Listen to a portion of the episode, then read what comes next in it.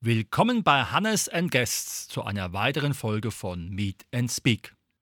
Unser heutiges Thema Migration und dazu begrüße ich ganz herzlich den Armin Nuwe. Ja, hallo. Hallo Hannes. Asyl ist ein Recht, was natürlich ein Menschenrecht ist. Es ist auch im Grundgesetz. Was ist deine Intention, sich für diese Sache besonders einzusetzen? Naja, ich würde das gar nicht als Asyl oder das Asylrecht benennen, sondern erstmal das Recht auf Migration. Ich würde sagen, jeder Mensch hat ein Recht, sich zu bewegen auf diesem Planeten.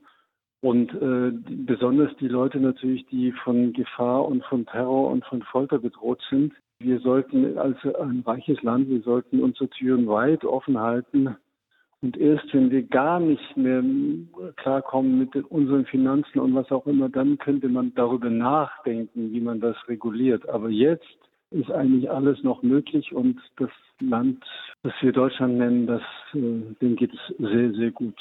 Das auf alle Fälle. Es ist ja einmal eine besondere Frage der Integration. Da sagen die einen, es wird weitaus weniger gemacht, als gemacht werden müsste, weil es ist ja nicht nur so, dass man zu uns kommen kann oder darf. Man soll sich ja auch dann irgendwo wohlfühlen. Wie sind da so deine Erfahrungen in Bezug auf die Menschen, die zu uns kommen? Da muss ich nochmal nachfragen. Also es geht jetzt darum zu wissen, was ich als oder zu erfahren, wie ich das einschätze, wie die Leute sich hier ich nenne jetzt nicht das Wort integrieren, sondern wie sie sich hier einfinden. genau, wie man, wie man das, wie man das, wie das, wie das aus deinem Blickwinkel aussieht und wie man es auch sinnvoll gestalten kann. Naja, das ist natürlich ganz diffizile Frage, weil man kann das ja ganz schlecht verallgemeinern. Die Menschen sind Individuen und natürlich genauso die Migrantinnen und Migranten.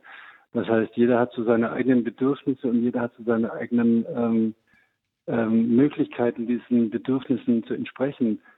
Ähm, wir können anbieten als, als die Gesellschaft, in der der Mensch jetzt lebt, dass wir ähm, erstens mal offen sind, dass wir ein offenes Herz haben, einen offenen Geist, ein offenes Ohr für die Menschen, die Hilfe brauchen. Meistens brauchen sie Hilfe, äh, wenn sie nicht mit ihren Verwandten oder Bekannten schon Kontakte haben, aber meistens auch dann. Also das wäre das Erste. Wir müssen, wir sollten, und das wäre mein Wunsch an alle Mitbürgerinnen und Mitbürger dieses Landes, wir sollten offene Augen, Ohren und Herzen haben, um den Menschen zu begegnen. Und dann kommen die Dinge, die wir ihnen anbieten können. Ähm, da ist natürlich zuallererst Wohnraum oder Wohnmöglichkeiten, da ist Geld, Lebensmittel und natürlich dann an ganz wichtiger Stelle die deutsche Sprache, die man lernen sollte oder können sollte, so gut es eben geht. Ich weiß, die Sprache ist schwer, aber ohne diese Sprache geht eben wenig. Das ist umgekehrt ja auch so, wenn ich in ein anderes Land gehe, muss ich die Sprache mindestens auf einem äh, ausreichenden Niveau beherrschen.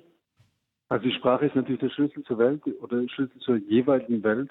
Und äh, dass die Sprache schwer ist, das weiß ich als Sprachlehrer, der, den ich, der das seit acht Jahren macht, natürlich sehr gut, zumal ich auch selbst mich im Arabischen versuche und mir die Zähne dabei ausbreche. Und ich habe viele Leute gesehen in meinen diversen Unterrichten mit so vielen verschiedenen Schülerinnen und Schülern, die sich wirklich auch die Zähne ausgebissen haben. Das heißt, manche konnten das einfach nicht. Und das betrifft oft die älteren Leute, die irgendwann nach A1 oder A2 einfach nicht mehr weiter können. Die sind so verzweifelt, die schaffen das nicht und denen muss man natürlich auch die Chance bieten, sich trotzdem hier in diese, in diese Gesellschaft wohlzufühlen. Aber äh, mit A2 ist natürlich im Grunde genommen noch lange nicht das Ende der Fahnenstange erreicht. Natürlich sollte man ein, ein Niveau haben, mit dem man nicht nur einkaufen kann, sondern mit dem man im besten Falle auch studieren kann oder zumindest eine Ausbildung anfangen kann. Also wir sollten immer wach und freundlich und, äh, und aufgeschlossen sein den Menschen gegenüber nicht abweisen, das ist das Allerwichtigste, und nicht mit Vorurteilen behaftet. Mhm. Denn das äh, kriegt man ja im Moment immer mehr wieder mit, dass die Menschen sagen, Ausländer raus. Das hat man schon vor 50 Jahren gesagt, vergessen aber alle dabei, dass sie selbstständig Ausländer sind, gerade jetzt während der Urlaubszeit. Das stimmt auf alle Fälle. Es ist halt so zwischen dem einen Thematik der persönlichen Haltung und dem, was vielleicht Politik oder auch Gemeinden aushalten müssen oder vorgeben müssen. Das heißt also, es, ich sehe das ja selbst als Pädagoge, es ist schon eine sehr, sehr, sehr große Herausforderung, Menschen in ein System zu integrieren, die halt überhaupt nicht in diesem Kulturkreis groß geworden sind und auch eine Verweigerungshaltung teilweise entwickeln, weil sie einfach überfordert sind. Wie kann man in unserer Situation, wo ja auch es überall fehlt an Menschen, die diese Dinge vermitteln können, hier noch, ich sage mal, eine, eine Zone schaffen, dass die Menschen, die bei uns ankommen, auch am Ende das Gefühl haben, ich bin nicht nur willkommen, ich kann mich auch hier entwickeln? Wieder so eine schwere Frage. Also Verweigerungshaltungen, da möchte ich mal zuerst darauf eingehen. Ich habe wirklich viele Leute kennengelernt und viele sind auch äh, in meinem Freundeskreis so integriert inzwischen. Aber Verweigerungshaltung habe ich eigentlich nie erlebt.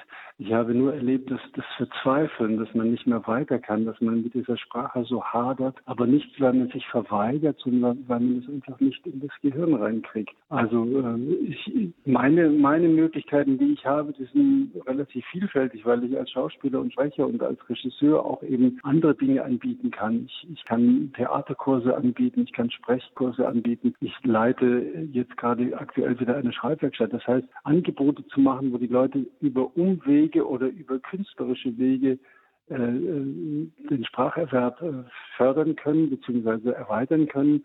Das ist eine Möglichkeit. Die Leute mit den Leuten privaten Kontakt zu pflegen, ist natürlich eine andere Möglichkeit, denn alle suchen Tandempartnerinnen und Partner. Jeder möchte gerne einen deutschen Menschen oder einen deutschsprachigen Menschen kennenlernen, äh, mit dem er seine, seine Sprache halt, seine Sprache anwenden kann und äh, Kommunikation trainieren kann. Das machen wir übrigens im Deutschkurs natürlich auch ganz häufig viel mehr, als wir aus den Büchern lernen. Denn die Kommunikation, die verbale Kommunikation ist im Grunde genommen noch viel wichtiger als die sprachliche, also die, die geschriebene Kommunikation, klar. Also wie kann man Leute, wie du sagst, die sich verweigern, steigern, wie kann man die ins Boot holen oder wie kann man die in die Gesellschaft holen. Ich kann nur sagen, mit Angeboten und mit Freundlichkeit, mit offenen Armen und mit, mit, mit Fantasie natürlich. Jeder Mensch ist individuell, wie gesagt. Und man kann den Menschen nur dort abholen, wo er ist. Und dass die Gesellschaft äh, teilweise überfordert. Mich würde die afghanische Gesellschaft, wenn ich dort leben würde, wahrscheinlich auch überfordern, natürlich. Aber äh, das, man muss dann eben in kleinen Schritten mit offene, auch als integrierter oder als Mensch, der migriert ist, äh, muss man natürlich auch die Bereitschaft haben. Klar, sich, sich, ich will wieder nicht sagen, sich integrieren zu wollen, sondern sich interessieren zu wollen für das, was hier passiert und was hier anders ist, abgesehen von der Sprache. Das erwarte ich natürlich auch von den Leuten, das ist ganz klar.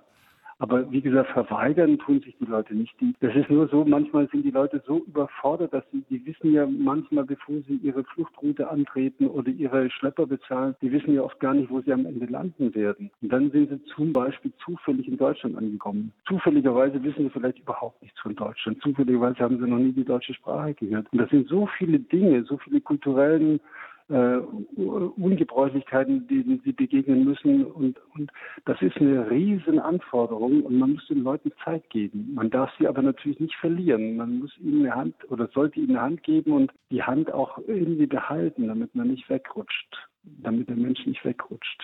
Mhm. Es gibt natürlich immer auch die Community, die jeweilige, die dann möglicherweise hilft, das wäre schön, und die dann den Menschen die Möglichkeit gibt, die eigene Sprache weiter zu nutzen. Aber es ist ganz wichtig, dass man die Leute nicht in ihrer Community alleine lässt, sondern man muss die neue Community oder andere Communities genauso parallel anbieten. Mhm. Jetzt hast du eben ganz kurz mal erwähnt, was du alles machst. Wo ist dann eigentlich der Wirkkreis von dem Armin? Wo ist er da auch in dieser Richtung aktiv und tätig? Kannst du da ein bisschen was darüber erzählen? Ja, das habe ich ja schon angedeutet. Also ich mache jetzt zum Beispiel den sechsten die sechste Schreibwerkstatt in Folge seit also ungefähr drei Jahren. Die dauern immer so ein halbes Jahr und da sind Leute eingeladen, die durchaus auch nur ein geringes Sprachniveau haben, aber die mit Leidenschaft, mit Lust und vor allem mit Fantasie sich in dieser neuen Sprache ausdrücken wollen. Im Moment haben wir ein sehr hochwertiges äh, Publikum sozusagen. Das sind alles Leute, fast alles Leute, die B1 oder B2 sprechen. Die, den Hörerinnen und Hörern wird das vielleicht nicht sagen, aber das ist schon ein sehr fortgeschrittenes Niveau für jemanden, der bei Null angefangen hat. Damit damit kann man noch nicht studieren, damit kann man noch nicht äh, Bücher schreiben, aber damit kann man auf jeden Fall schon eine Ausbildung anfangen. Das ist ja schon mal ja. ganz entscheidend für die Integration, die du ja auch wünschst. Auf jeden Fall, ja, ja, klar. Also dann biete ich an, äh, zuletzt habe ich einen Theaterworkshop mit, äh, für afghanische und iranische Frauen angeboten. Dann mache ich Theatergruppen, im Moment zwar keine, aber ich habe Theater Produktionen gemacht mit Migrantinnen und Migranten mit 15 Leuten auf der Bühne. Dann schreiben wir auch manchmal ähm, Texte zu, aus der, also das, das biografisches Schreiben heißt das, genau. Biografisches Schreiben gibt es noch im Angebot. Dann ganz wichtig, äh, mache ich ein Angebot, das heißt Kultur und Kommunikation. Das heißt, ich suche im Umkreis des Rhein-Main-Gebietes erreichbare Dinge, die man mit dem öffentlichen Nahverkehr erreichen kann, um dort nicht nur die deutsche oder sogenannte deutsche Kultur zu vermitteln, sondern Kultur aus aller Welt. Das heißt, wir gehen durchaus ins Philharmonische Orchester oder in, in ein Sinfoniekonzert mit Beethoven und Mahler. Wir gehen aber genauso zu einem türkischen Konzert oder wir gehen in, das, in ein Atelier und versuchen zu malen und zeichnen. Genauso wie wir ins Ballett gehen äh, aus, äh, aus, äh, aus USA oder so. Oder wir, wir, wir versuchen Dinge zu, oder ich versuche den Menschen Dinge zu vermitteln und Türen aufzumachen. Das heißt, Dinge aus unterschiedlichen Kulturen, aber eben auch aus der jetzigen, hiesigen Kultur. Und genauso äh, den Leuten zu vermitteln, dass sie auch selbst äh, aktiv werden, dass sie auch selbst Türen aufmachen können. Wir wissen selbst, wo wir noch nie drin waren, was wir noch nie gegessen haben, das probieren wir nicht freiwillig oder oft nicht freiwillig. Und so versuche ich den Leuten auch diese Institutionen und die Räumlichkeiten und die Städten, in denen Kultur unter anderem stattfindet, auch äh, gangbar zu machen, dass sie die sehen, dass sie die wahrnehmen, dass sie wissen, da kann man reingehen und das ist gar nicht so teuer und es ist gar nicht so schwer und es ist sehr interessant und es regt mich an. Mhm. Jetzt hast du eben kurz den finanziellen Aspekt angesprochen. Hast du da irgendwelche Unterstützer, die dann helfen können, diese ganzen Unternehmungen zu stemmen? Weil Ehrenamt ist zwar immer eine tolle Sache, aber man braucht ja dann trotzdem irgendwo immer ein bisschen Support. Ja, natürlich braucht man Support. Also selbst die Sprachkurse werden natürlich supportet. Ich mache das zwar kostenlos bzw. ehrenamtlich, aber wir haben Unterstützung im Integrationsamt, dass wir überhaupt Räume haben und natürlich Energiekosten und, und äh, also Kosten für das Lehrmaterial, so klar, das wird gestellt. Also natürlich, ohne Geld geht gar nichts. Und für mich als, als, als Künstler, ich brauche natürlich auch Geld. Und die, die Dinge, die ich dann anbiete, neben dem Sprachkurs, der ehrenamtlich ist, die kosten Geld, aber nicht für die Teilnehmenden, sondern für das Kulturamt zum Beispiel oder für das Integrationsamt. Also da stelle ich meine Anträge und wenn ich Glück habe, werden sie genehmigt. Sehr schön. Wenn man jetzt sagt, das, was der Amin da so alles macht, wie und in welcher Form kann man da, ich sag mal, teilhaben, wenn man aus dem Rhein-Main-Gebiet ist. Wie findet man den Weg zu dir? Nur ganz einfach über eine Webseite. Ich habe eine Webseite armin-nufer.de, da stehen natürlich auch ganz viele Sachen drauf, die jetzt nicht mit den Migranten oder Migrantinnen direkt zu tun haben. Aber da steht auch drauf, dass es eine Schreibwerkstatt im Angebot ist, mit der wir übrigens am Ende des Jahres einen Auftritt haben, dann im Literaturhaus in Wiesbaden. Das heißt, wir lesen die Texte vor, die wir erarbeitet haben, vor mehrheitlich deutschem Publikum. Also man findet das, indem man auf meine Webseite geht oder indem man äh, in Kontakt sucht über das Kulturamt oder Integrationsamt, die wissen von mir oder man ruft mich an. Ich kann gerne die Telefonnummer durchgeben. Das ist die 0173 9579 656. Wunderbar. Für alle Leute, die in Wiesbaden und Umgebung vielleicht nicht unbedingt äh, für die Darmstädterinnen und Darmstädter, das ist schon ein weiter Weg, wenn man dann öffentlich zurücklegen muss. Aber für die Mainzer ist es schon und vielleicht auch noch für die Frankfurter. Aber ich hoffe, in Darmstadt, Frankfurt und Umgebung gibt es natürlich ähnliche Angebote. Mhm. Das bestimmt, das muss ich natürlich auch nochmal eruieren. Aber trotzdem schon mal vielen lieben Dank für dein Engagement und diese zahlreichen Auskünfte. Man kann heute sagen, das Thema heißt dann, Asyl heißt nicht Asyl, sondern Asyl heißt Migration. Könnte man sagen, aber ich würde das Wort Asyl eigentlich gerne benutzen. Das ist so bisschen, ja, ich würde sagen, Migration. Die Menschen bewegen sich auf der Welt, sie bewegen sich immer mehr. Wir wissen, die Klimakatastrophe ist da. Das heißt, es, das wird ja nie aufhören, der Fluss. Und umgekehrt wird ja vielleicht werden wir auch irgendwann wieder fliehen müssen. Wir kennen das aus schlimmen Zeiten in Deutschland und äh, wir sind ja nicht ausgeschlossen. Wir bereiten uns nie, nur nie innerlich darauf vor. Und das wäre die Möglichkeit, durch diese Menschen, die jetzt zu uns kommen, sollten wir auch daran, darüber nachdenken, dass wir auch in die Situation kommen könnten, jederzeit. Das war heute unser Thema Migration mit dem Armin Nufe. Lieber Armin, herzlichen Dank für das Gespräch. Bitteschön.